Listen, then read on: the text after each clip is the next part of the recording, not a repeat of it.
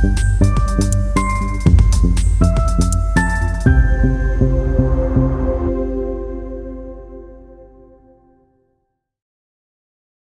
schönen guten Abend. Herzlichen Dank für die Einladung und für die Möglichkeit, euch von der wichtigsten Beziehung meines Lebens oder eines Lebens zu berichten. Ich habe es mir zu eigen gemacht, die Katze immer gleich am Anfang aus dem Sack zu lassen. Die wichtigste Beziehung meines Lebens ist Jesus Christus geworden. Es war nicht immer so. Und alles, was ich euch heute weitergeben möchte, hat damit was zu tun. Zum einen, was das für Auswirkungen in einem Leben hat, zum anderen, was das auch kostet, was es bedeutet, ja, und wie man diese Beziehung pflegt, so wie eine Ehebeziehung zum Beispiel. Die muss man auch pflegen, sonst geht sie ein. Meine Frau ist dabei, die wird das bestätigen. Wir sind jetzt heuer 45 Jahre zusammen. Wenn man das nicht pflegt, dann wird es nichts. Ich starte mit einem Gebet. Ja, lieber Herr Jesus, himmlischer Vater, guter Heiliger Geist, ich will dir all diese wunderbaren Menschen, die heute gekommen sind, anbefehlen, Herr. Ich will alles von dir erwarten und nichts von mir, Herr. Du bist der, der die Herzen kennt. Du weißt, was in jedem Herz vorgeht. Und ich bitte dich, dass du das, was ich heute zu sagen habe, benutzt, um Menschen in ihren Herzen zu berühren, dass sie dich entweder ganz neu kennenlernen oder wieder besser kennenlernen, ihre Beziehung vertiefen, dass sie gesund werden durch Gebet in deinem Namen, dass sie befreit werden. All das können und wollen wir ausschließlich von dir erwarten, Herr. Segne unseren Abend. Amen. So, bevor ich starte, eine Auswirkung aus meiner Jesus-Beziehung ist Jesus Food and Clothes for You. Das wollen wir euch mal zeigen. Das ist ein Projekt, das wir vor zwei Jahren begonnen haben. Und zwar geht es um Menschen, die außerhalb unserer Gesellschaft stehen, um Bedürftige, um Menschen, denen es nicht so gut geht äh, wie vielen von uns und zu denen unser Herr Jesus auch hin ist. Das Motto ist, in Liebe dienen, Jesus bezeugen und Veränderung erleben. Dann können wir mal auf die nächste Seite gehen. Wir wollen die nächsten fünf Jahre 100 JFC-Stores in Deutschland eröffnen. Das ist ambitioniert, das geht auch nur äh, tatsächlich mit Gottes Unterstützung. Und äh, wie das halt so ist, man braucht für jedes Projekt eine Abkürzung. Unseres ist JFC for You. Ähm, wir wollen dort Orte der Freundlichkeit schaffen, Orte der Begegnung, Orte, wo sich Menschen angenommen fühlen, egal wie sie ausschauen, egal wie sie riechen, egal äh, wie es ihnen geht. Wir wollen einfach das tun, was unser Herr Jesus auch getan hat, Menschen in Liebe begegnen und sie wertschätzen, indem wir ihnen praktisch helfen und ihnen die beste Botschaft aller Zeiten weitergeben, nämlich die von unserem Herrn Jesus Christus selber. Dann können wir auf die nächste. Diese drei Gruppen, um die dreht sich hauptsächlich. Die Besucher natürlich, dann brauchen wir Store-Teams, Leute, begeisterte Christen, die begeistert sind von Jesus, die begeistert sind, äh, Menschen zu dienen, Menschen zu helfen, Menschen zu unterstützen, Menschen anzunehmen. Und wir brauchen natürlich auch Unterstützer. Dieses Projekt wird bis zu seiner vollständigen ja, Umsetzung ca. 30 Millionen Euro verschlingen. Und wenn die 100 Stores gebaut sind, dann werden kalkuliert jeden Monat 500.000 Euro Kosten auf uns zukommen. Das heißt, da brauchen wir Gottes Hilfe und wir brauchen Menschen, die sich in ihrem Herzen von Gott berühren lassen. Das sind die Unterstützer. Und was wir natürlich tun wollen, ist den großen Auftrag, den unser Herr Jesus Christus uns gegeben hat, einfach auch umsetzen. Ja? Weil der Missionsbefehl, wird er ja genannt, das ist ja nicht unserer Beliebigkeit als Christenmenschen anheimgestellt, sondern das ist ein Auftrag und den hat unser Herr persönlich ausgesprochen und der dreht sich um Menschen, ja? um Menschen, die es brauchen, um Menschen, äh, die geliebt werden wollen, denen Hilfe zuteil werden soll und die hören, was die wichtigste Beziehung ihres Lebens ist, nämlich die mit Jesus Christus. Gehen wir eins weiter. So, für die Leute, die das gern betreiben möchten, ist es ganz einfach. Ja? Sie nehmen Kontakt mit uns auf. Das Ganze ist in einem Social Franchising verankert, das heißt, Sie werden Franchise-Nehmer Gemeinsam finden wir ein geeignetes Objekt in Ihrer Stadt, in, an Ihrem Ort. Wir bauen den Store als Franchisegeber. Ich habe dazu eine Firma gegründet, das ist die Bestzell G GmbH. Äh, die baut es, stellt es hin, also die Kosten tragen wir und die Leute, die das auf dem Herzen haben, die betreiben das. Ja? Und der Store wird eröffnet und wir erleben, wie Veränderung passiert. Wer Jesus begegnet, wird verändert. Wenn jemand Jesus begegnet, ändert sich das ganze Leben. Totally, total. Ja? Und das ist, was wir sehen wollen. Veränderung. Veränderung in unserer Gesellschaft, Veränderung an Menschen. Und zwar, als ich meinem, meinem Papa erzählt habe, dass ich zu Jesus gefunden habe, hat er gesagt, uh, ob das was ist, ja, 30 Jahre später hat er sein Leben Jesus gegeben und hat gesagt, Sohn, Jesus hat dich total verändert. Da habe ich gesagt, Papa, wie? Nur positiv, hat er gesagt. Und mein Vater kennt sich aus. So, next, nächste. Natürlich brauchen wir Unterstützung, das ist klar. Wir brauchen Spender mit Einzelspenden. Wir brauchen äh, Beter, das ist ganz, ganz wichtig. Also wir haben schon einen Gebetskreis gegründet, da sind so 50 Leute, aber am besten 500 oder 5000. Ja, jede, jede Woche kommen neue dazu. Gebet bewegt den Arm Gottes und das brauchen wir dafür. Wir brauchen natürlich auch Netzwerke, wir brauchen Partner logischerweise und wir brauchen tatsächlich auch reiche Leute, Investoren. Ja? Es gibt tatsächlich unter Christen reiche Leute und es gibt aber auch außerhalb der Christenheit reiche Leute, die auch bereit sind, für sowas Gutes Geld in die Hand zu nehmen. Und ich sage immer, wenn ich mit, mit Menschen spreche, jeder kennt einen Reichen. Ja, wir müssen uns nur trauen, sie anzusprechen. Und überzeugen können wir sie sowieso nicht. Das macht Gott selber. Ja, dann noch eins weiter. Und dann sind wir auch schon am Schluss.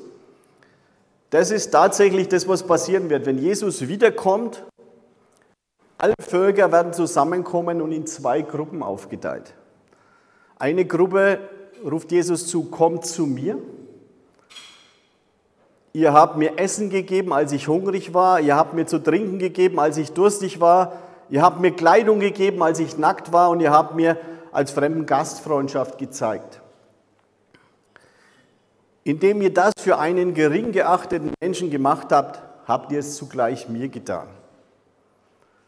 Das ist das, was Christen auszeichnen soll. Menschen so zu begegnen und ihnen zu dienen, ihnen Liebe zu erweisen und ihnen von Jesus zu erzählen. Jetzt könnte ich eigentlich schon aufhören. Meine Frau geht jetzt noch rum und teilt unsere Flyer aus, sodass jeder die Information hat, äh, wenn sie ihn interessiert.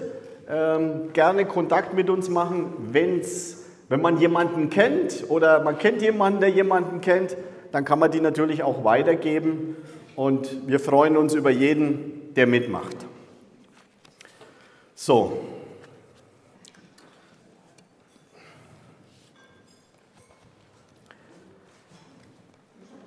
Die wichtigste Beziehung muss ja irgendwie anfangen.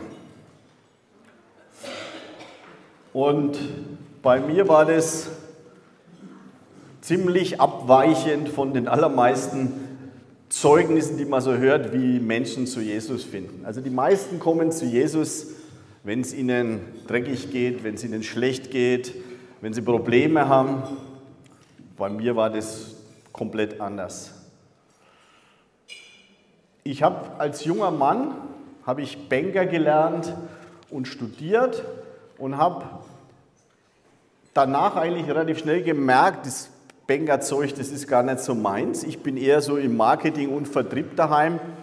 Und mein Vater, der hat dann gesagt, geh bloß nicht aus der Bank raus, das ist doch ein sicherer Posten, ja. Äh, wenn ich das heute so sehe, die Entwicklung der Banken, dann bin ich froh, dass ich mich anders entschieden habe. Ich, ich habe mich dann beworben bei einer Firma, die kennen vielleicht die Jüngeren äh, oder auch die Älteren bestimmt auch. Das ist die Firma Milupa, die machen Babynahrung, gehört seit, längerem Zeit, seit längerer Zeit zum Danone-Konzern. Und da habe ich mich beworben und bin dann auch genommen worden. Ich will das nicht groß ausweiten. Ich habe als ganz einfacher Vertreter, Verkäufer dort angefangen, bin in zehn Jahren achtmal befördert worden, bis ich selber Geschäftsführer dieses Konzerns war. Und dann nach einem Jahr der Geschäftsführertätigkeit in Deutschland bin ich dann noch einmal befördert worden zum internationalen Geschäftsführer, war da für 73 Länder zuständig und immer zu auf Achse. Habe Geld verdient ohne Ende, habe aber dadurch verpasst, wie unsere zwei heute erwachsenen Töchter groß geworden sind. Meine Frau war meistens allein und immer wenn sie mich gebraucht hat, war ich natürlich irgendwo auf diesem Planeten unterwegs, nur nicht da, wo sie mich gebraucht hat. Letztlich habe ich damals schon gespürt, das ist alles super, du kannst dir alles leisten, du hast alles, aber es fehlt dir was. Ich habe nur noch nicht gewusst, was mir fehlt. Ja, aber gespürt habe ich das schon nach einiger Zeit, dass das so eigentlich nichts ist. Und dann gab es ein einschneidendes Ereignis in unserem Leben. Im Jahre 1999 äh, ist bei meiner Schwiegermutter Gebärmutterkrebs diagnostiziert worden. Also wer das kennt, das ist ein sehr aggressiver Krebs. Äh, meine Schwiegermutter ist dann operiert worden, sieben Stunden lang. Die Ärzte haben gesagt, die hat so viele, der Körper hat, ist so voller Metastasen, also sie konnten gar nicht alles entfernen. Sie wird sterben und zwar ziemlich schnell. Sechs Wochen haben sie gesagt damals zu uns und ob es überhaupt noch Sinn macht, irgendwie Chemo oder, oder Bestrahlung oder was anzufangen, das haben sie sehr in Zweifel gestellt. So, das hat uns der Chefarzt am Frankenwald-Klinikum in Kronach so mitgeteilt.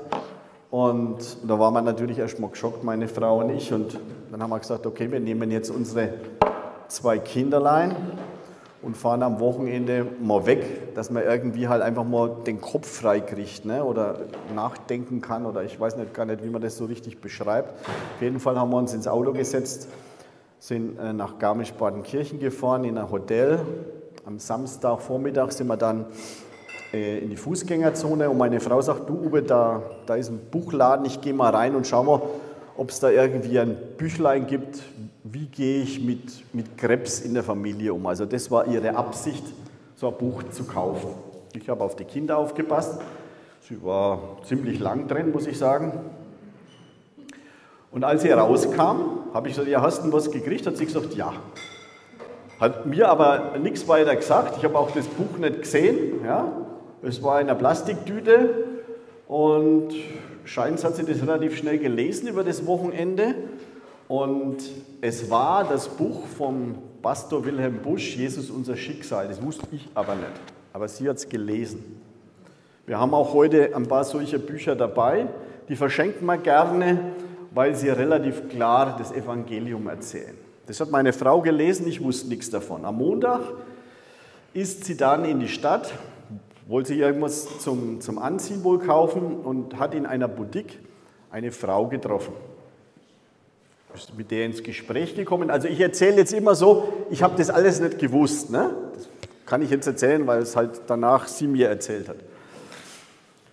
und kam mit der Frau ins Gespräch und irgendwie sind sie halt auf ihre Mutter gekommen und hat dann der Frau tatsächlich erzählt, wie es um ihre Mutter steht. Und diese Frau war eine Christin und die hat sich geoutet als Christin und hat gesagt, sie, Frau Eckert, damals waren, waren die noch bei sie, weil es war das erste Mal, dass sie diese Frau getroffen hatte.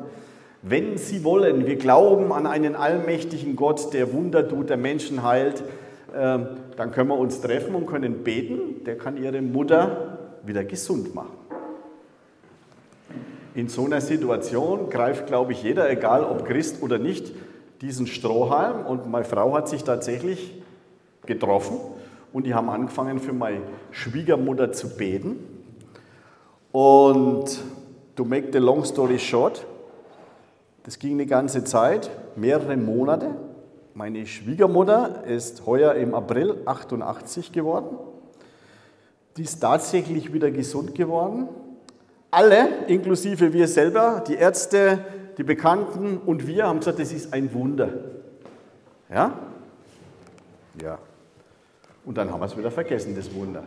Haben uns zwar gefreut, dass die Mutter, die Schwiegermutter wieder gesund geworden ist, aber wo kommt es her, das Wunder? Heute, wenn einer sagt, das ist ein Wunder, sage ich, muss man den kennenlernen, der die Wunder macht. Ja? Und schon bin ich im Gespräch über die wichtigste Beziehung meines Lebens. Und tatsächlich haben wir es wieder vergessen, wie der Mensch halt so ist. Man vergisst es dann wieder. Ein Jahr später, im November 2000, sagt meine Frau am Frühstückstisch, die Kinder waren dabei, sagt sie, du Uwe, ich muss dir was sagen. Ja, was ist denn passiert? Ich habe mein Leben Jesus Christus gegeben, hat sie zu mir gesagt. Also ich, wer mich ein bisschen kennt, ich bin ein ziemlich spontaner Mensch, habe ich gesagt, gut, das kannst du schon machen, aber für, mir, für mich ist das nichts. So für mich gedacht habe ich, ne, die wird schon wieder normal werden, ne, das wird sich schon wieder legen. Ich habe mein Leben Jesus Christus gegeben. Dann habe ich nur nachgefragt, was heißt das? Ja, hat sie gesagt, der hat meine Mutter gesund gemacht, der hat sie geheilt und ich will jetzt so leben, wie es in seinem Wort steht. Und sein Wort ist die Bibel, wie man gemeinhin auch weiß. Und dann hat sie angefangen und hat unter der Woche, wenn ich mal da war oder auch am Wochenende, ihre Bibel unter den Arm geklemmt und ist abgezittert. Ja? Und ich habe immer gesagt, wo, wo gehst du hin? Ja, wir gehen da, wir treffen uns und wir beten. Und wisst ihr, was die gemacht haben? Unter anderem, die haben für mich gebetet. Ein Jahr lang haben sie für mich gebetet, dass ich doch auch den Durchblick kriege und irgendwie das sehen könnte. Und tatsächlich, es war ziemlich genau ein Jahr später, wieder an einem Samstag, wieder beim Frühstück, sagt meine Frau, du Uwe, da ist heute eine Veranstaltung in der Stadthalle in Kulmbach, da gehe ich hin mit den Kindern, gehe halt mit. Sag ich, was ist das Thema? Tod, was ist, wenn alle Stricke reißen, war das Thema. Spontan geantwortet habe ich, gut, und da kannst du hin aber das ist nichts für mich. Nimm halt die Kinder mit und wenn ihr fertig seid, dann rufst mich an, dann gehen wir irgendwo hin und essen was gemeinsam. Gesagt, getan. Ich habe mein Auto gepackt, habe aber Kumpels besucht, ein Bier getrunken und so kurz vor 18 Uhr hat mich, wusste ich damals auch nicht, aber heute weiß ich das, hat mich Gott bewegt. Gott gesagt, Uwe, du solltest mal auf diese Veranstaltung gehen. Naja, äh, ich habe dann tatsächlich meine Frau angerufen, habe gesagt, gut, und ich komme. Sagt sie, ich bin schon unterwegs.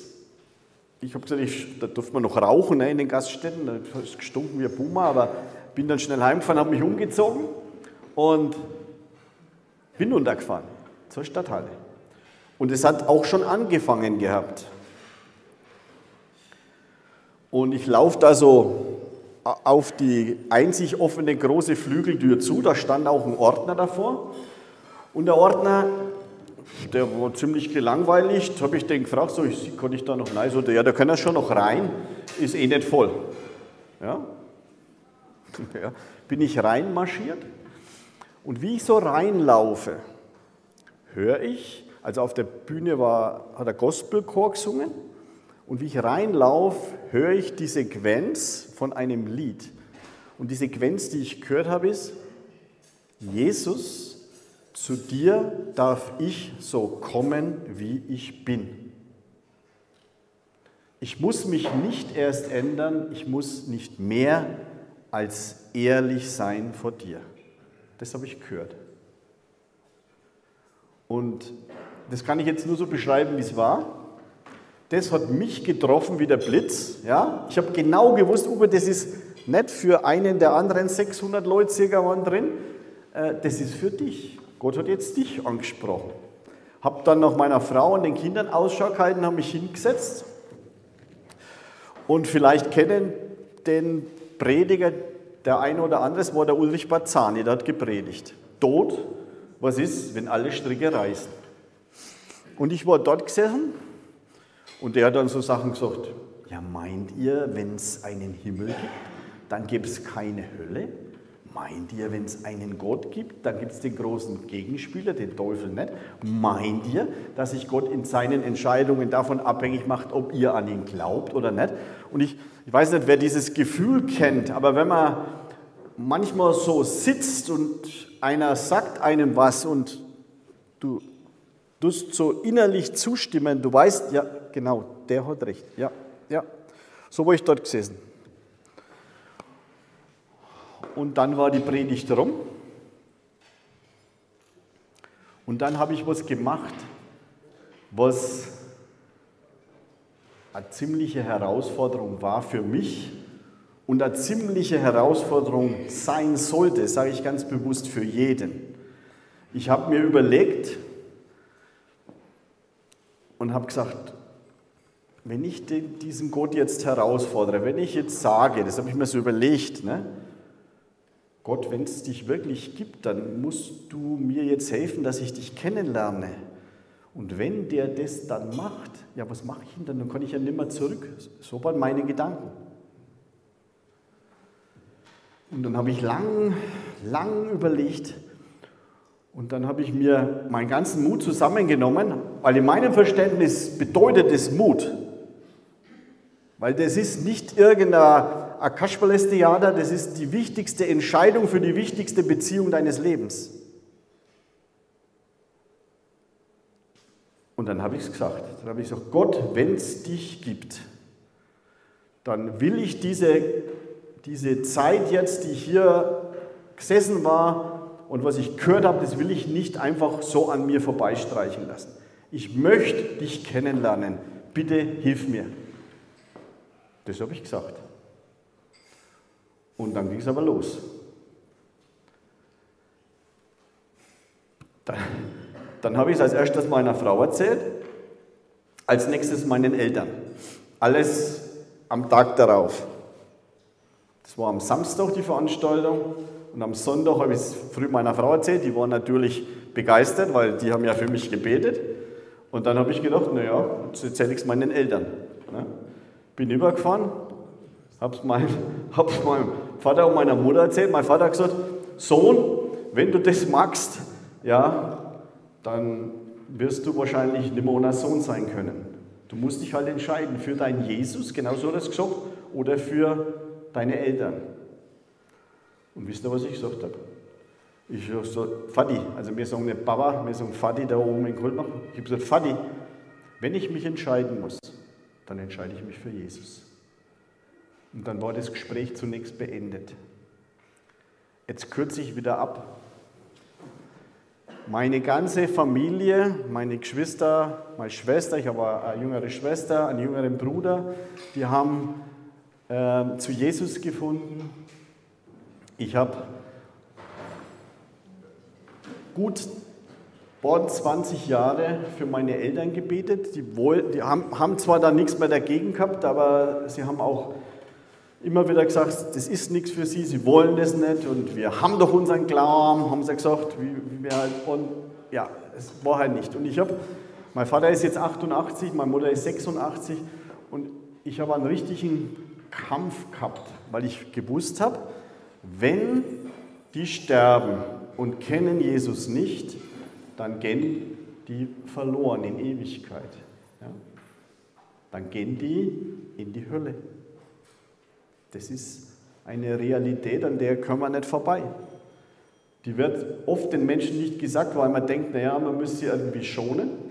Aber das ist das Dümmste, was man machen kann. Weil es ist diese Realität. So. Und dann war ich an einem Sonntag, vor einem Jahr, war ich bei meinen Eltern und dann habe ich wieder von Jesus angefangen, wie so oft schon. Und dann auf einmal sagt meine Mutter, Uwe, ich möchte diesen Jesus annehmen. Was muss ich machen? Dann habe ich gesagt, der ist nur ein Gebet weit von dir entfernt, schon solange du lebst. Dann hat sie gesagt, ja, das will ich. Dann hat sie meinen Vater gefragt und gesagt, Wolfgang, willst du das auch? Normalerweise bei uns in der Familie immer der Wolfgang das Zepter in der Hand gehabt, aber da mal was umgekehrt. Sagt mein Vater, hm, da müsste ich ja eingestehen, dass ich mein Leben lang nicht richtig gelebt hätte. Dann habe ich gesagt, was macht das? Es geht um deine Ewigkeit. Es geht darum, ob du mit mir, mit meinem Thomas, mit der ganzen Familie die Ewigkeit verbringen möchtest oder nicht. Darum geht es, nicht mehr und nicht weniger. Sagt er, also, das machen wir jetzt. Genau so was. Ja. ja. Über 20 Jahre null Bewegung. Was ich damit sagen will, ist, wenn Gott die Herzen nicht bewegt, dann kannst du reden, wie ich jetzt, es passiert nichts. Gott muss ziehen. Die Bibel sagt, es kommt niemand zu Jesus, den der Vater nicht zieht. Und da hat er gezogen, der Vater. Und dann haben sie die Entscheidung getroffen. Und jetzt bin ich ehrlich gesagt total froh und auch ein Stück weit relaxed, weil egal was jetzt passiert, und wir sind eine Familie, wir sind Familienmenschen und wir helfen uns und, und ich bin so behütet aufgewachsen und ich bin jetzt so happy. Ich werde mit meinen Eltern die Ewigkeit verbringen. Halleluja. Das ist doch das Beste, was dir passieren kann. Mit meiner Frau, mit meinen Kindern, mit meinem Enkel. Ja, alle werden dabei sein. Und Gott möchte, dass alle dabei sind. Aber er gibt uns auch die Freiheit zu entscheiden. Ja? Und das ist jetzt in Kurzform das, was mich zu der wichtigsten Beziehung meines Lebens gebracht hat. Im Nachgang, das mache ich jetzt noch als Abschluss, habe ich dann viele Probleme in, in der Firma gekriegt, obwohl ich der oberste Chef von dem ganzen Laden war. Ich bin also ein ziemlich radikaler Typ ja, in, in jeglicher Hinsicht. Ich habe zu der Zeit einen schwarzen 530er BMW als Firmenauto gehabt.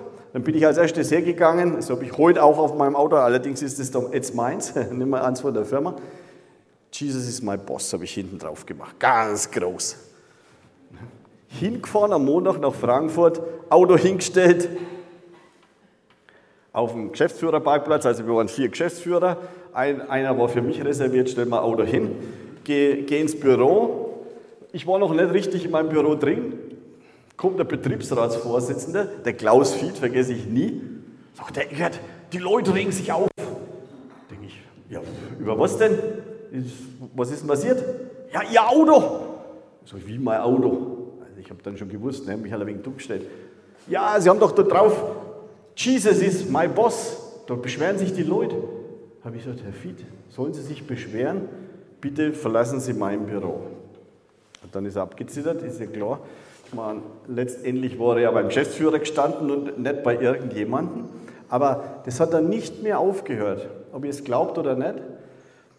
Ich bin dann bestellt worden zum Vorstandsvorsitzenden damals, der Numiko, die dann in Danone aufgegangen ist, nach Amsterdam.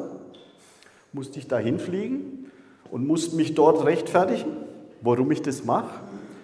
Dann habe ich es halt versucht zu erklären Dann haben sie gesagt, ja, das muss runter. Habe ich gesagt, Klaus, der hieß Klaus Rach, Ja, ich gesagt, Klaus, wenn, wenn, wenn das runter muss, dann kannst du gleich mein, mein, mein, mein Zeug zusammenpacken, dann gehe ich. Gut, dann sind sie irgendwie wieder zurückgerudert. Äh, aber ich habe dann gespürt, so für mich, das wird nicht ewig lang noch mein Platz bleiben. Und dann haben wir gebetet, eine ganze Zeit lang. Und dann habe ich auch das Unternehmen verlassen. Und ich war der Einzigste, vorher hat es das nicht gegeben und nachher hat es das nicht gegeben, der einzige Geschäftsführer von einem Konzern, der heute Danone heißt, der bis zum letzten Tag arbeiten durfte. Also in solchen Positionen wirst du dann gemeinhin freigestellt. Ne? So, und dann haben sie noch eins gemacht. Sie haben mir, weil ich ja auch internationaler Geschäftsführer, haben sie mir eine, eine Abschiedstour sozusagen genehmigt und von meinen internationalen Mitarbeitern durfte ich mich in Dubai verabschieden. Muslimisches Land,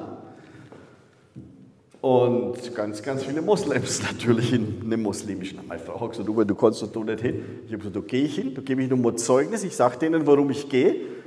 Die sperren nicht ein, habe meine Frau gesagt, du müsst ja beten, dass sie mich nicht einsperren. Und ich bin dann übergeflogen und ob ihr es glaubt oder nicht, ich habe dort eine halbe Stunde lang, also ich habe natürlich auch über äh, Firmenthemen gesprochen, logischerweise, aber ich habe eine halbe Stunde lang denen von Jesus erzählt. Und wisst ihr, wer die am meisten angerührtsten waren? Die Moslems. Die, die sind gekommen, haben Rotz und Wasser geholt, haben, haben sich an mich hingehängt und haben gesagt, du, wir haben noch nie erlebt, noch nie, weder bei uns als Moslems noch in der Firma, dass einer so gerade sein Glauben erzählt hat, wie du das jetzt gerade gemacht hast. Und dann war ich weg.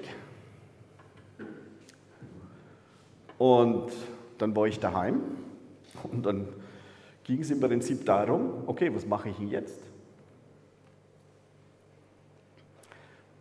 Zu der Zeit habe ich etliche Angebote gehabt. Ich hätte wieder in einen Konzern gekommen, aber ich zu meiner Frau gesagt, das brauchst du nicht machen, ist genau das gleiche in grün.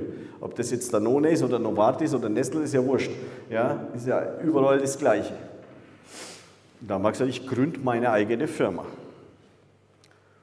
Und wie ich aufgehört habe, mein Job, das hat überhaupt keiner verstanden, weil die gesagt haben, so einen Job, den gibt man doch nicht auf. Ja? Das hat keiner verstanden. Also nur ein paar wenige.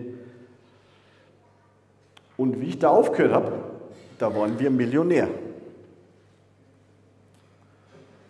Und dann habe ich eine eigene Firma gegründet und habe gesagt, jetzt mache ich die Bestzell, Marketing, Vertrieb und Consulting und dann, wo ich pleite, also kurz davor. Ja, alles Geld war weg. Alles, rein, was ich reingesteckt habe, hat nicht funktioniert. Nichts hat funktioniert.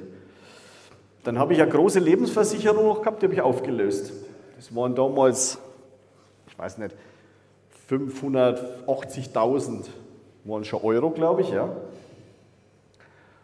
Und da habe ich das aufgelöst und habe dann meinen Zehnten gegeben in der Situation in die Gemeinde. Die Ältesten damals der Gemeinde sind dann gekommen und haben gesagt, ob das mein Ernst ist, weil die haben schon ein bisschen die Situation erkannt. Ich habe gesagt, ja, das mache ich jetzt, das ist mir egal. Ich verstehe das so, also mache ich das. Und ab diesem Zeitpunkt oder kurz danach hat dann unsere Firma angefangen zu funktionieren.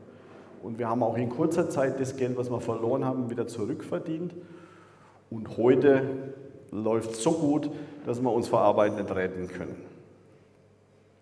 Ich möchte einfach meine Motivation erläutern. Ich werde heute sicher einige herausfordernde Dinge sagen, besonders für die, die schon Christen sind, die vielleicht nicht jedem gefallen. Es werden Sachen sein, alle aus dem Wort Gottes, die euch hoffentlich aufwühlen, wachrütteln. Ich will das machen, was unser Herr Jesus gemacht hat. In Liebe die kompromisslose Wahrheit zeigen und aufzeigen. Denn eins ist klar, Liebe ohne Wahrheit taugt zu nichts und Wahrheit vermittelt ohne Liebe taucht auch zu nichts. Das ist ein Zwillingspaar, das ist ganz wichtig. So, und es ist einfach der größte Liebesbeweis in meinem Verständnis, kann natürlich jeder anders sehen, aber in meinem Verständnis ist der größte Liebesbeweis, den man einem Menschen zeigen kann, ihm von Jesus zu erzählen. Was soll denn wichtiger sein? Oben, unten. Ewig dort, wo man sich gar nicht vorstellen kann, wie schön es ist. Oder unten, wo man sich auch nicht vorstellen kann, wie schrecklich es ist.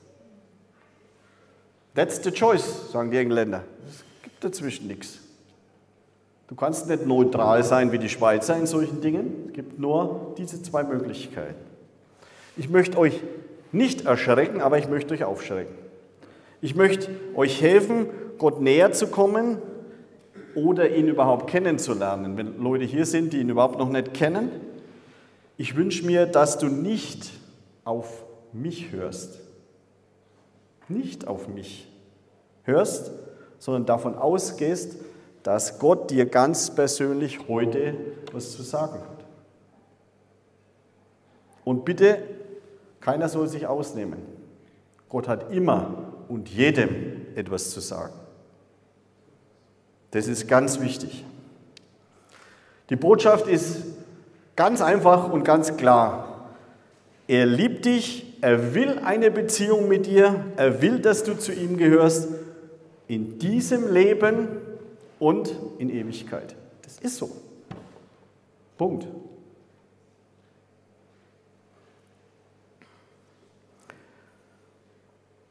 Wie baut man diese Beziehung? Ich habe einen guten Freund, der ist Kenianer und Pastor, der sagt, it's not a sprint, it's a marathon.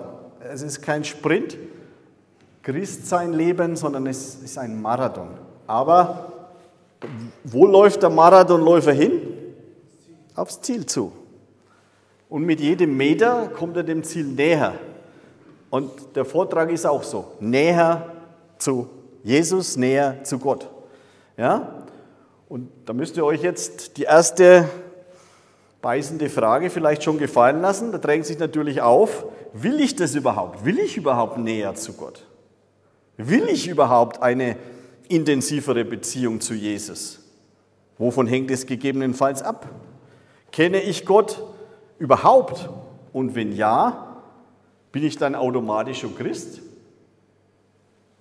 Kenne ich Jesus Christus? Gibt es da überhaupt einen Unterschied? Kenne ich den Heiligen Geist? Und was bedeutet es denn eigentlich?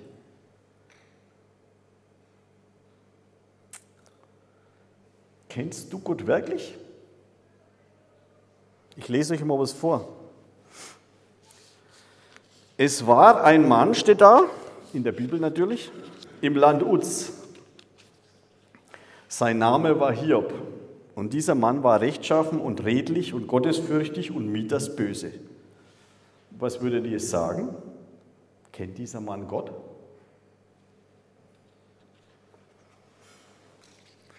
Außer ihr seid jetzt sehr bewandert in der Bibel, würde jeder sagen, natürlich kennt dieser Mann Gott. Wenn jemand heute so beschrieben wird, ja, sagen die Leute, das ist doch ein Christ, sie ist doch ein Christ, er ist doch ein Christ.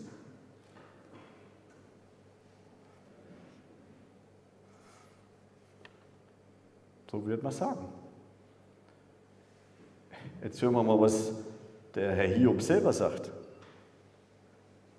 Der sagt, ich hatte von dir, von Gott, nur vom Hörensagen vernommen. Aber nun hat mein Auge dich gesehen. Das ist eben der Unterschied, ob ich Gott nur kenne oder ob ich eine persönliche Beziehung mit ihm habe. Das ist total unterschiedlich.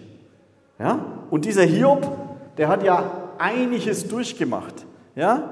Hast du also wirklich diese feste Beziehung? Weißt du, wer Jesus Christus ist? Hast du, so wie ich damals und viele andere auch gesagt, Jesus, ich will kommen, ich will zu dir gehören, ich will nicht mehr so weiter leben wie bisher? Oder ist eher eine traditionelle Größe in deinem Leben. Wie, sage ich jetzt dazu? Bei den allermeisten Menschen, die sich Christen nennen. Christlich getauft, christlich geheiratet, christlich beerdigt oder vielleicht nur von irgendeinem Gott gehört in der Schule, Allah, Buddha, Dalai Lama, gibt es ja alles, werden alle als Götter verehrt.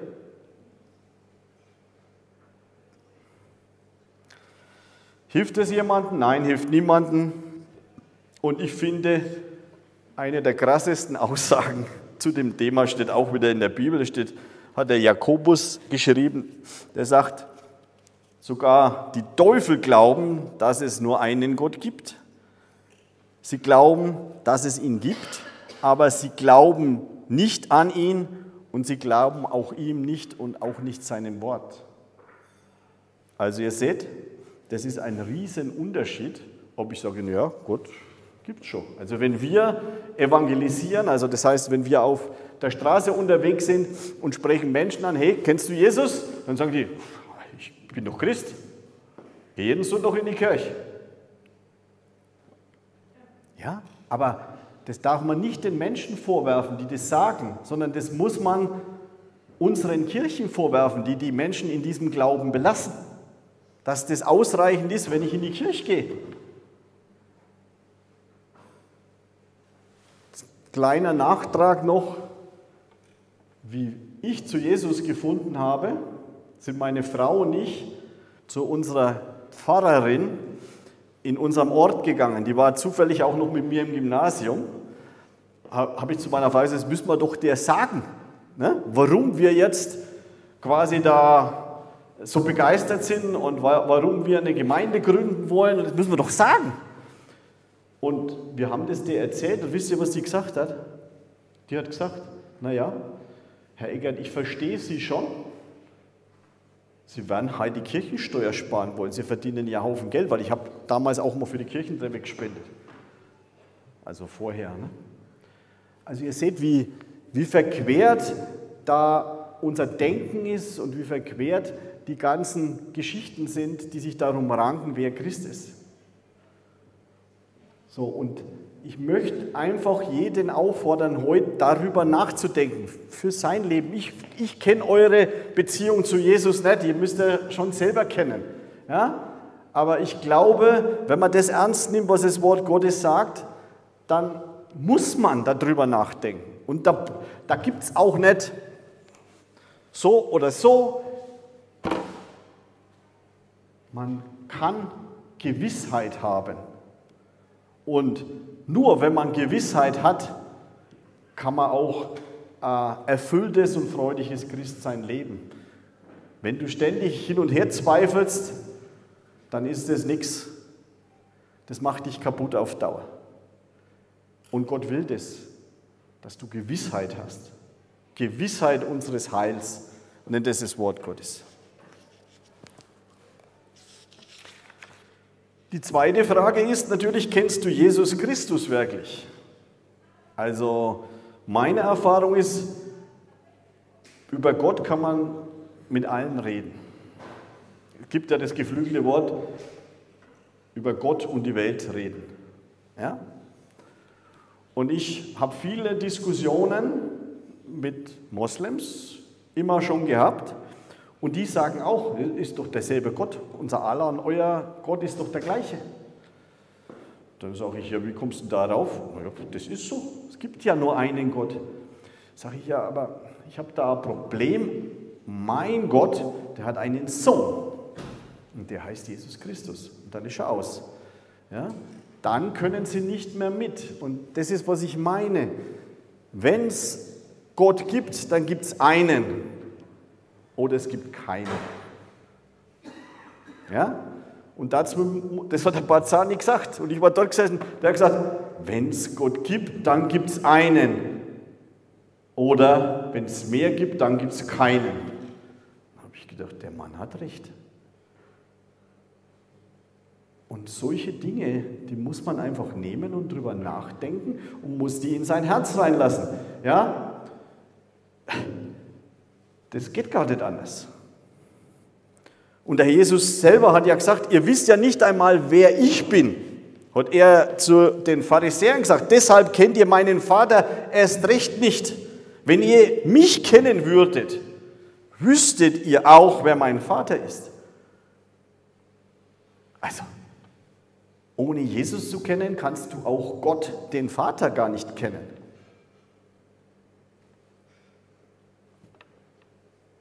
Geht nicht. Und ich glaube, wir als Menschen, die Jesus nachfolgen wollen, müssen das auch sagen dürfen und wir sollen das auch sagen.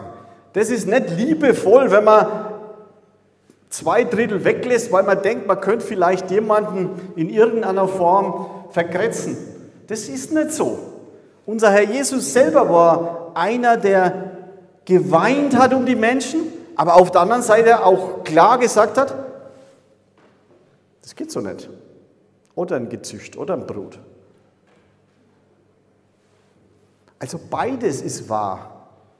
Und ich glaube, wir müssen Menschen werden, wenn wir Jesus nachfolgen wollen, die immer den Fokus auf die Menschen haben. Das ist auch unser Projekt, in Liebe dienen. Aber es ist nicht liebevoll gedient, wenn wir ihnen nicht die Wahrheit sagen, nicht die ganze Wahrheit. Und dazu möchte ich euch ermutigen, ähm, wenn ihr spürt, ich beurteile euch nicht, ich kann nicht in euer Herz sehen, das kann allein Gott, aber ihr wisst, wo ihr steht aktuell. Jeder weiß das.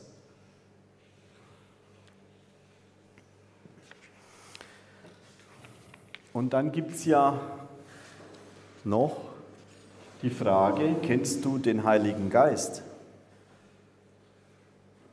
Das ist ja ein ganz schwieriges Thema. Bist du erfüllt mit dem Heiligen Geist?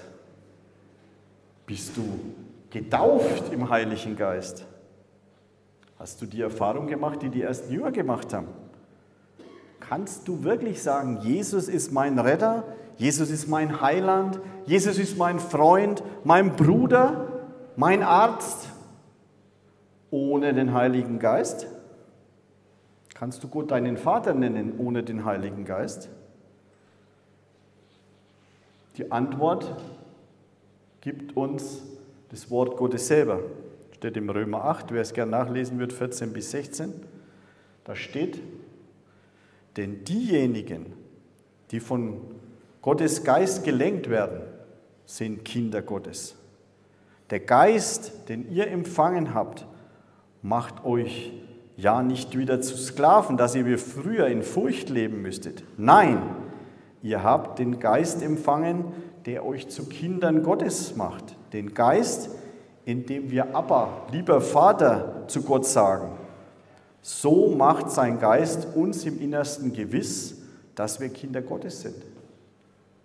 Wann hast du das letzte Mal Gott deinen Papa genannt?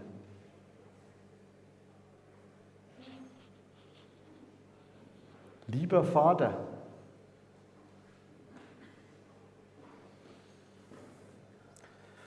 Und ganz wichtig ist, und das möchte ich euch auch wirklich bitten, darüber nachzudenken, wichtig ist nicht hauptsächlich, dass wir uns damit beschäftigen, ob andere Christen sind. Das ist nicht unser Hauptfokus, sondern dass wir absolute Klarheit darüber haben, was mit uns selbst los ist.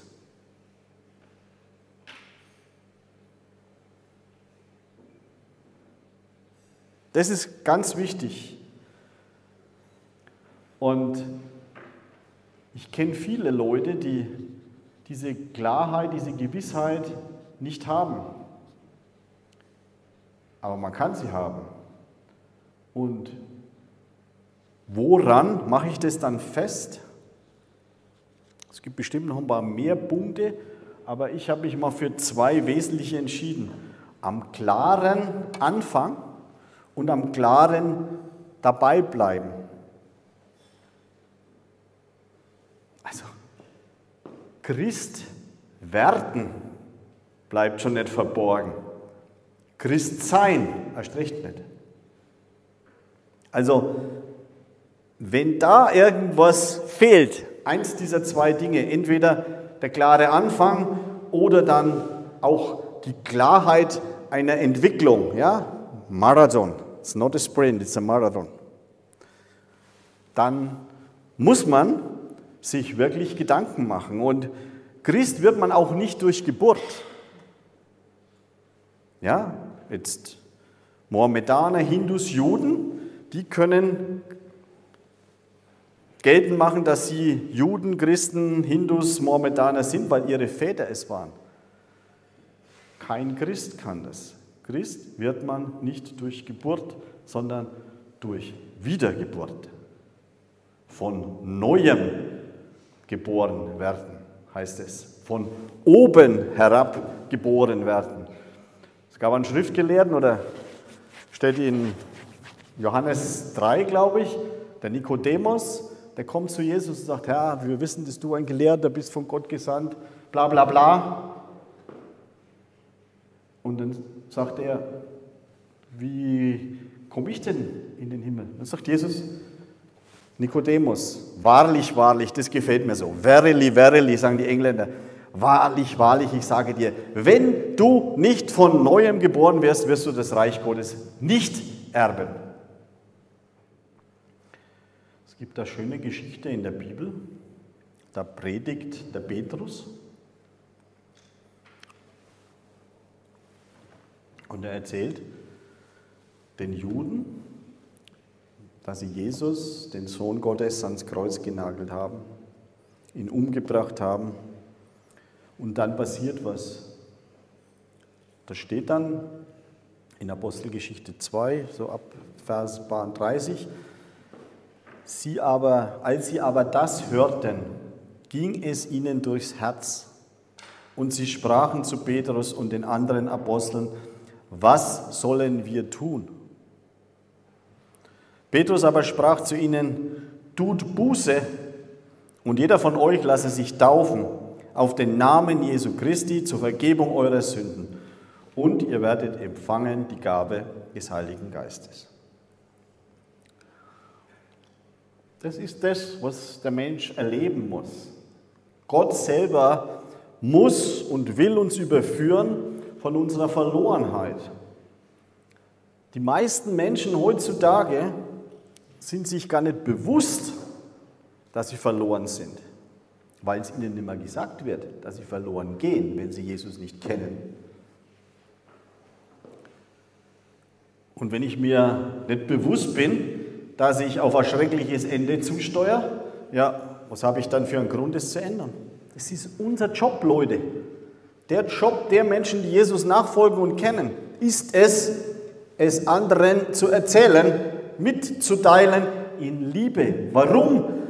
Weil das ist, ja, eigentlich ist es wie, es ist Lebensrettung. Ja? Also man fühlt sich doch, wenn man einen Menschen rettet, äh, vom Ertrinken oder, oder ja, sonst irgendwie vor was ganz Schlimmem bewahrt, da fühlt man sich doch schon wunderbar als Mensch. Jetzt, wenn ich jemand von Jesus erzähle und der geht um, ja, dann habe ich ihn für ewig gerettet, dem kann nichts mehr passieren. Das ist doch viel besser als alles.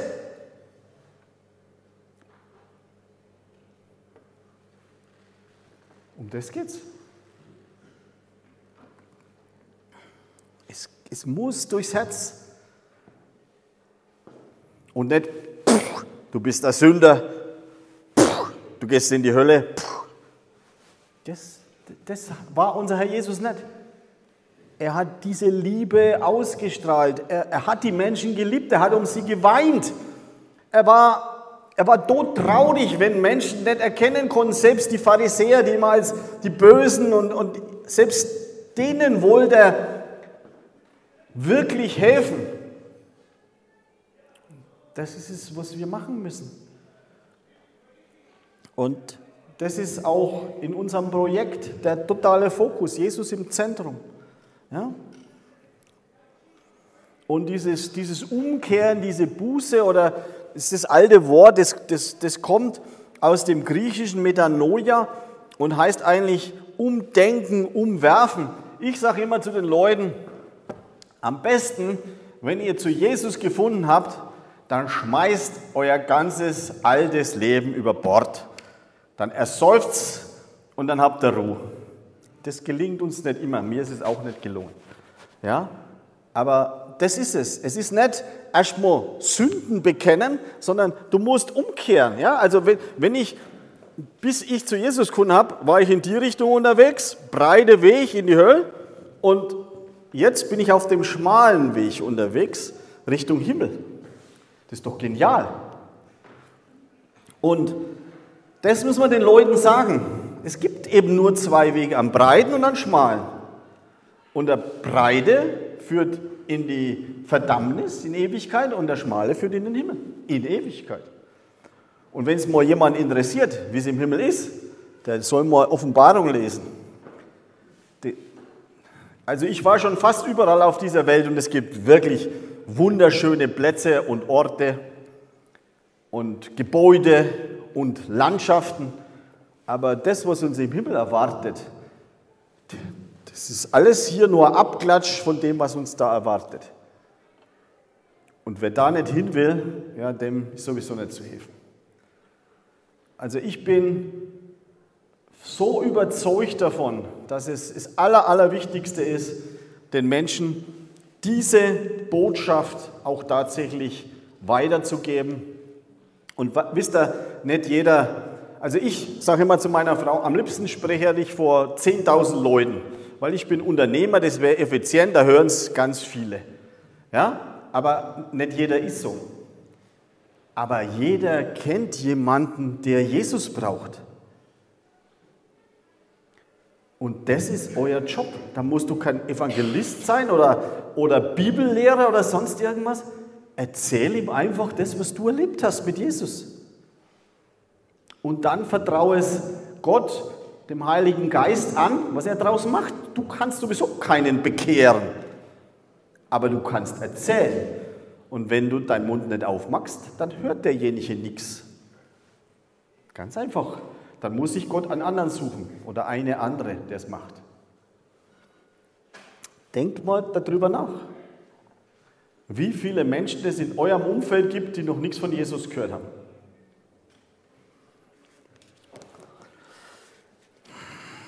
Und ich will wirklich niemand sein, der leichtfertig mit eurer Ewigkeit umgeht. Es ist schlicht und ergreifend einfach die wichtigste Entscheidung, die man treffen kann. Und ich finde es auch, muss ich leider so sagen, fürchterlich, Gottesdienste durchzuführen, in denen man nur versucht, den Bedürfnissen der Besucher sich irgendwie anzupassen und dabei die eindeutigen Liebesbezeugungen und die Ermahnungen aus dem Wort Gottes und von unserem Herrn Jesus ausblendet. Das ist nicht liebevoll, das ist schrecklich, weil es führt in die falsche Richtung. Und wir wollen doch, dass Menschen in die richtige Richtung unterwegs sind. Diesen Marathon gemeinsam mit all den anderen laufen. Darum geht es doch.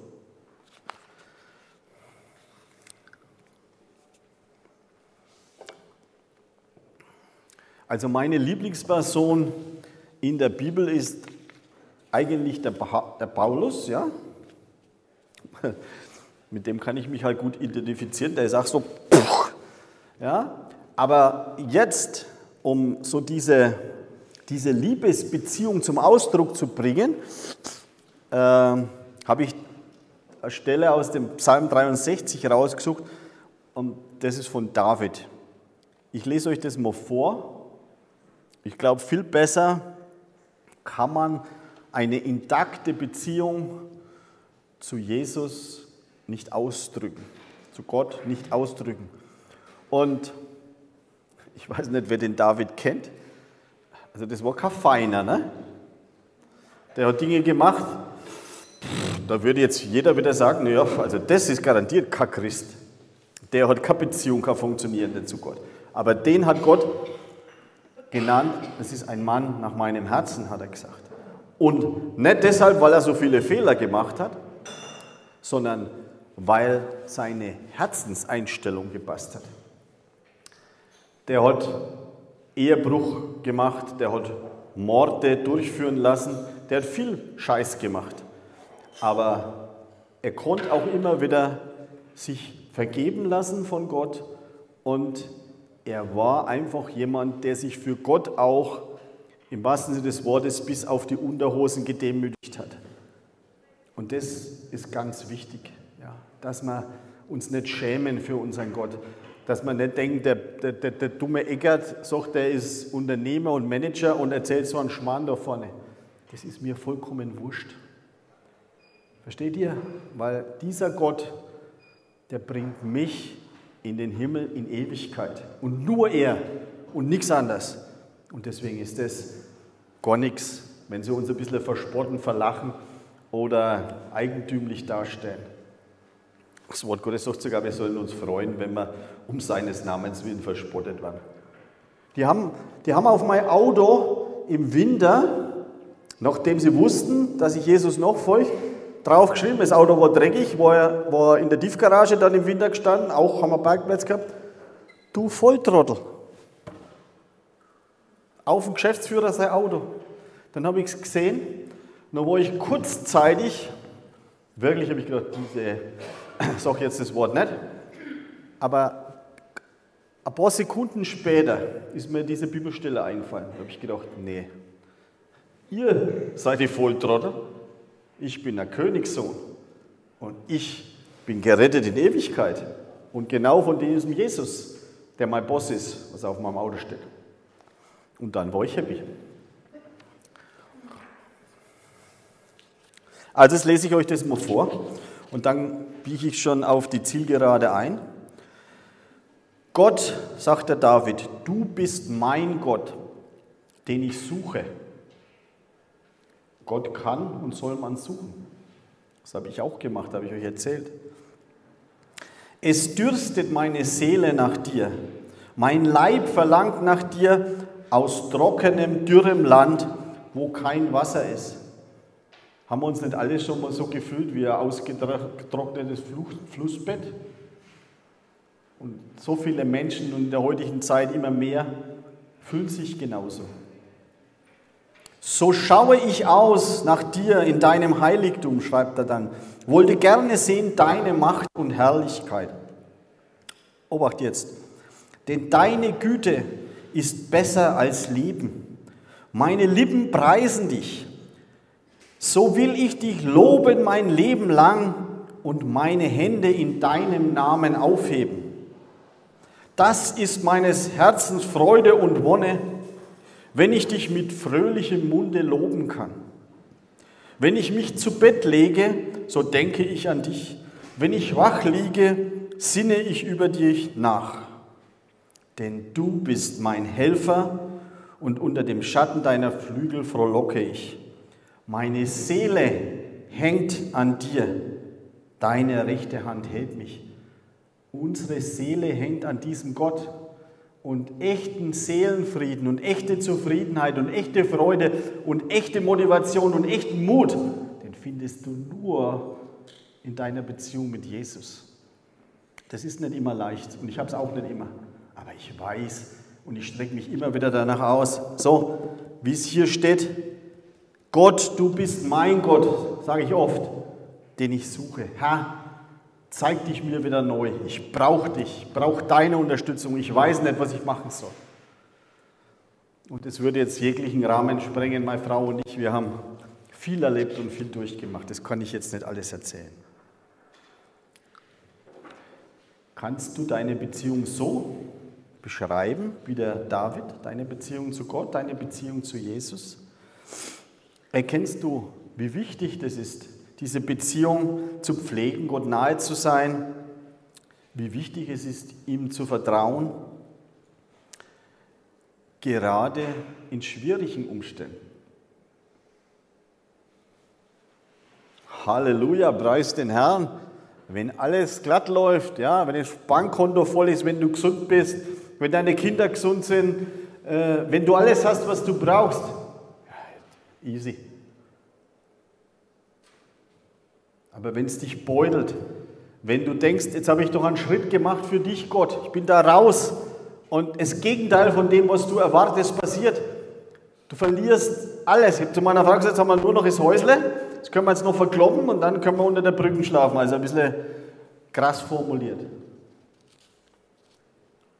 Dann ist es schwer. Und meine Frau war vor Jahren einmal ganz, ganz schwer krank. Ganz, ganz schwer. Und wisst ihr, was ich gemacht habe? Ich bin nun in einen Keller nachts, wenn ich aus der Firma gekommen bin und habe Lobpreis gemacht aber nicht mit Begeisterung und nicht mit einem Lächeln auf den Lippen und nicht mit Halleluja, Gott ist gut. Ja, ich habe gesagt, Gott, was ist denn, warum, warum lässt du das zu, warum hilfst du meiner Frau nicht? Dann ist es schwer. Dann ist es schwer. Und das Wort Gottes hat die Antwort auf diese Schwere. Psalm 51, glaube ich, steht es. Wer mir Dank opfert, den will ich preisen. Also wenn, wir, wenn unser Dank ein Opfer darstellt, das honoriert Gott besonders. Natürlich freut er sich auch, wenn es uns gut geht und wenn wir gut drauf sind und wenn wir jubeln können. Unser Gott kann das genauso einordnen. Aber für unsere Beziehung zu Jesus ist es einfach, ich sage mal, essentiell, dass wir nie daran zweifeln, dass das, was er macht, richtig ist. Und es ist halt einfach schwerer, wenn es nicht so läuft, wie wir uns das wünschen und vorstellen. Vielleicht noch zum Abschluss, wie, sich, wie man sich diese Beziehung vielleicht gut vorstellen kann. Gibt es eine Geschichte, ich weiß nicht mal, ob sie wahr ist, aber ich habe sie gelesen und ich habe sie aufgeschrieben von Martin Luther, den kennen ja alle, wird Folgendes berichtet. Der Teufel habe an seine Tür geklopft und gerufen, wohnt hier Dr. Martin Luther? Dieser habe von innen geantwortet, nein, der ist längst gestorben, hier wohnt Jesus Christus. Darauf sei der Teufel abgezogen. Das beschreibt es am allerbesten. An der Stelle steht, im Römerbrief, so lebe nun nicht mehr ich, sondern Jesus Christus in mir. Aber das ist so, das ist nicht so leicht zu verstehen. Aber der Luther hat gesagt, okay, was willst du noch von mir, dem Martin Luther? Du hast nichts mehr an mir. Du hast nichts mehr zu melden bei dem Dr. Martin Luther, weil hier wohnt Jesus Christus. Und der hat dich besiegt. Patsch, aus, Ende. Golgatha war der Wendepunkt.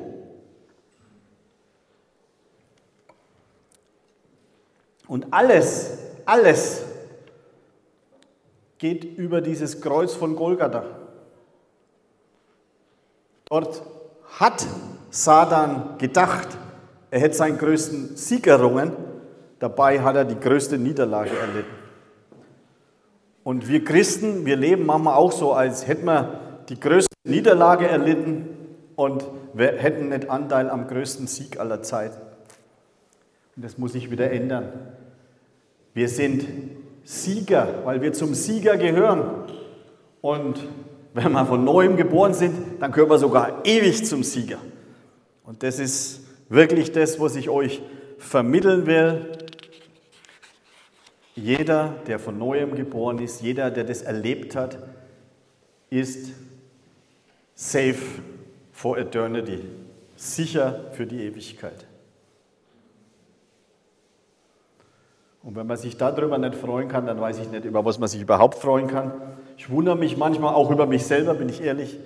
Eigentlich müssten die, die Jesus kennen und das verstanden und verinnerlicht haben, die müssten jeden, jeden Morgen als erstes aufstehen und müssten in ihrem Bett oder meinetwegen auch vor ihrem Bett Luftsprünge machen und müssten sagen, danke Jesus für das, was du für mich gemacht hast. Danke, danke, danke und nochmals danke.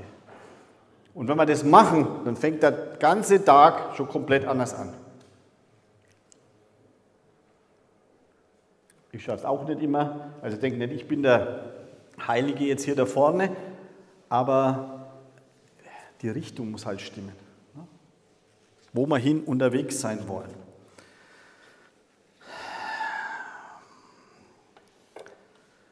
Ich will mit dem abschließen, womit ich angefangen habe. Ich bin jetzt fertig. Das war mit dieser Erzählung, was dieses Lied, diese Liedsequenz in meinem Leben bewirkt hat. Jesus, zu dir darf ich so kommen, wie ich bin. Es geht noch weiter. Du hast gesagt, dass jeder kommen darf. Jeder. Ich muss dir nicht erst beweisen, dass ich besser werden kann. Was mich besser macht vor dir, das hast du, nämlich Jesus, längst am Kreuz getan. Und weil du mein Zögern siehst, streckst du mir deine Hände hin und ich kann so zu dir kommen, wie ich bin. So ist Jesus. Und so fängt der Beziehung zu Jesus an.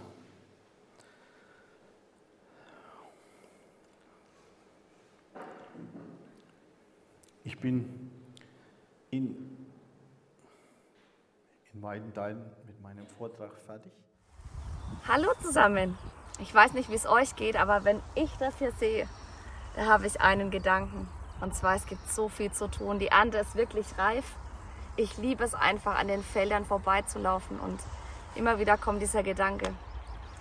Und wenn du jetzt genauso wie ich dieses Video gesehen hast und sagst, hey, sowas fehlt in meiner Stadt und ich würde gern auch in meiner Stadt so ein Chapter gründen und ich wüsste auch ganz genau, welche Leute da mit dabei wären, dann nimm doch gerne mit uns Kontakt auf. Du kannst einfach auf unsere Internetseite gehen, auf christenimberuf.de. Und falls du jemand bist, der sich jetzt ganz neu und ganz frisch für Jesus entschieden hat, dann kannst du auch gern mit uns Kontakt aufnehmen. Mein Mann und ich, den siehst du gerade leider nicht, weil er hinter der Kamera steht. Er steht lieber hinter der Kamera als vor der Kamera. Aber einer muss auch vor der Kamera stehen. Richtig. Ich bin übrigens Alisa, mein Mann ist der Daniel und wir zwei gehören zum Team ähm, von dem Verein Christen im Beruf. Und ähm, wir sind in ganz Deutschland unterwegs und würden auch gern zu dir kommen. Und zu dem, was ich gerade gesagt habe, wenn du dich ganz frisch für Jesus entschieden hast, dann kannst du dich connecten mit uns und wir verbinden dich einfach mit Leuten aus deiner Stadt. Mit Menschen, die auch Jesus kennen und die dir einfach auch viele Fragen, die du sicherlich am Anfang hast, beantworten kannst. Ja, jetzt danke fürs Zuschauen und bis bald.